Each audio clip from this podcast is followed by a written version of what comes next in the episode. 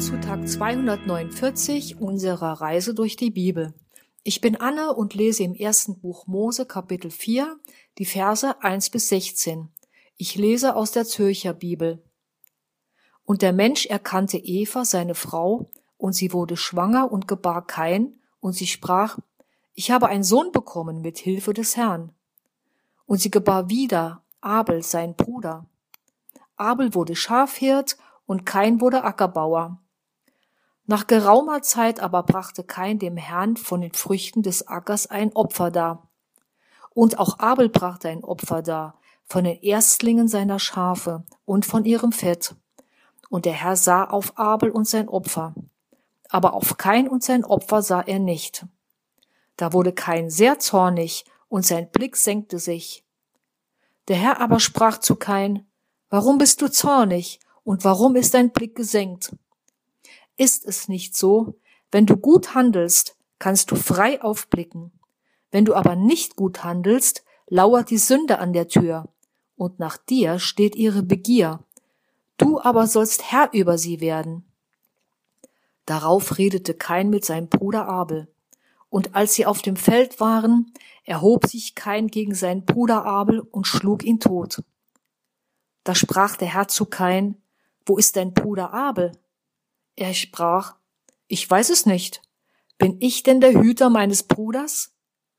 Er aber sprach, was hast du getan? Horch, das Blut deines Bruders schreit zu mir vom Ackerboden. Und nun, verflucht bist du, verbannt vom Ackerboden, der seinen Mund aufgesperrt hat, um aus deiner Hand das Blut deines Bruders aufzunehmen. Wenn du den Ackerboden bebaust, soll er dir fortan keinen Ertrag mehr geben. Rastlos und heimatlos sollst du auf Erden sein.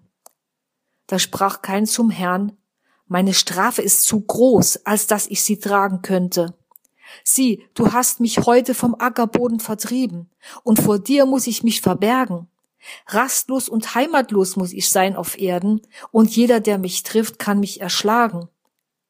Der Herr aber sprach zu ihm, Fürwahr, Wer immer kein erschlägt, soll siebenfach der Rache verfallen. Und der Herr versah kein mit einem Zeichen, damit ihn nicht erschlage, wer auf ihn träfe. So ging kein weg vom Herrn, und er ließ sich nieder im Lande Not, östlich von Eden. Wir können nun sehen, wie sich die Sünde, die sich mit der Verführung Satans in die Herzen von Adam und Eva eingeschlichen hat, in der nächsten Generation ausbreitet. Von einer scheinbar harmlosen Übertretung von Gottes einzigem Gebot im Garten Eden kommt es nun zu Neid, Zorn, Rachsucht und schließlich zu Mord. Als ihre Kinder Kain und Abel groß geworden sind und ihren Berufen als Ackerbauer und Schafhirte nachgehen, bringen sie Gott jeweils ein Opfer dar. Wahrscheinlich als Geste der Versöhnung und der Bitte des Segens von Gott. Aber warum erkennt Gott das Opfer Abels an und das des Kain nicht?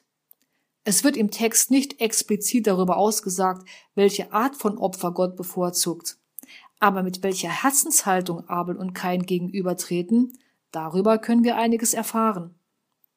Vielleicht quält den gläubigen Abel sein Getrenntsein von Gott. Er weiß, dass seine Eltern im Garten Eden noch in enger Gemeinschaft mit Gott lebten und bestens von ihm versorgt waren bis sie durch ihren Ungehorsam die Sünde und den Tod in ihr Leben eingelassen haben. Ihr Leben ist nun beschwerlich, und davon ist auch Abel nun betroffen. Er gibt Gott sein Bestes, eines seiner Erstlingsschafe als Opfer.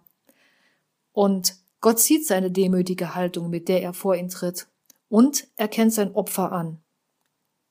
Kein erinnert mich an Menschen, die versuchen mit ihren guten Werken, im Übertragenen den Früchten ihrer Arbeit und ihrer Leistung Gott zu beeindrucken und sie als Zahlung ihrer Sünden anzubieten.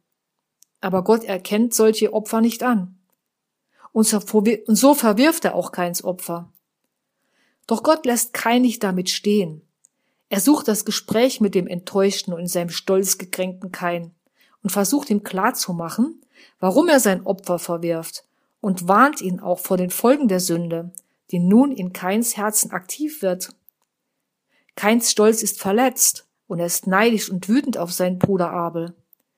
Er starrt nach unten auf das Problem, statt nach oben, nach Gottes Rat zu suchen und seine offenen Fragen an ihn zu richten. Er lässt Gott nicht wirklich an sich heran, ignoriert seinen Rat und schlittert damit später in die letzte Konsequenz seiner gottfernen Gesinnung. Er wird zum Mörder seines Bruders. Als Gott ihn daraufhin zur Rechenschaft zieht, ist kein sich keiner Schuld bewusst. Erst die harte Strafe Gottes lässt ihn seine schlimme Tat erst erkennen. Und nun rechnet er in seiner eigenen unbarmherzigen Art mit einem unbarmherzigen Gott. Aber Gott ist gnädig und vergilt Sünde nicht mit Sünde, Mord nicht mit Mord. Er vertreibt den Kain zwar von seinem fruchtbaren Ackerboden, von dem er sich im direkten und auch im übertragenen Sinn bisher näherte, dass der Bereich war, den er bisher beackerte, und verflucht ihn zur Ruhelosigkeit. Aber er gibt kein nicht auf. Gott ist barmherzig und er setzt kein als Sünder ein Zeichen auf seine Stirn und schützt ihn und sein Leben. Er gibt ihm Zeit und Gelegenheit zur Besinnung und ein echtes sich Eingestehen seiner Schuld. Gott gibt ihm Raum zur Buße und zur Rückkehr zu ihm. Schnell hat man Kain in dieser Geschichte als Mörder seines Bruders innerlich verworfen. Aber ich brauche mir nichts vorzumachen. Sünde lauert auch vor meiner Herzenstür, und die Konsequenzen sind nie absehbar. Wie dankbar bin ich Jesus, dass er für meine Schuld, die ich mir vor Gott aufgeladen habe, sein teures Blut vergossen hat, dass er sich für mich zum Opfer gemacht hat und dass er mir dadurch Vergebung meiner Schuld vor Gott möglich gemacht hat. Wie dankbar bin ich Jesus, dass er mir hilft, mich von Sünde zu befreien, wenn ich seinen Schutz suche und in enger Gemeinschaft mit ihm bleibe.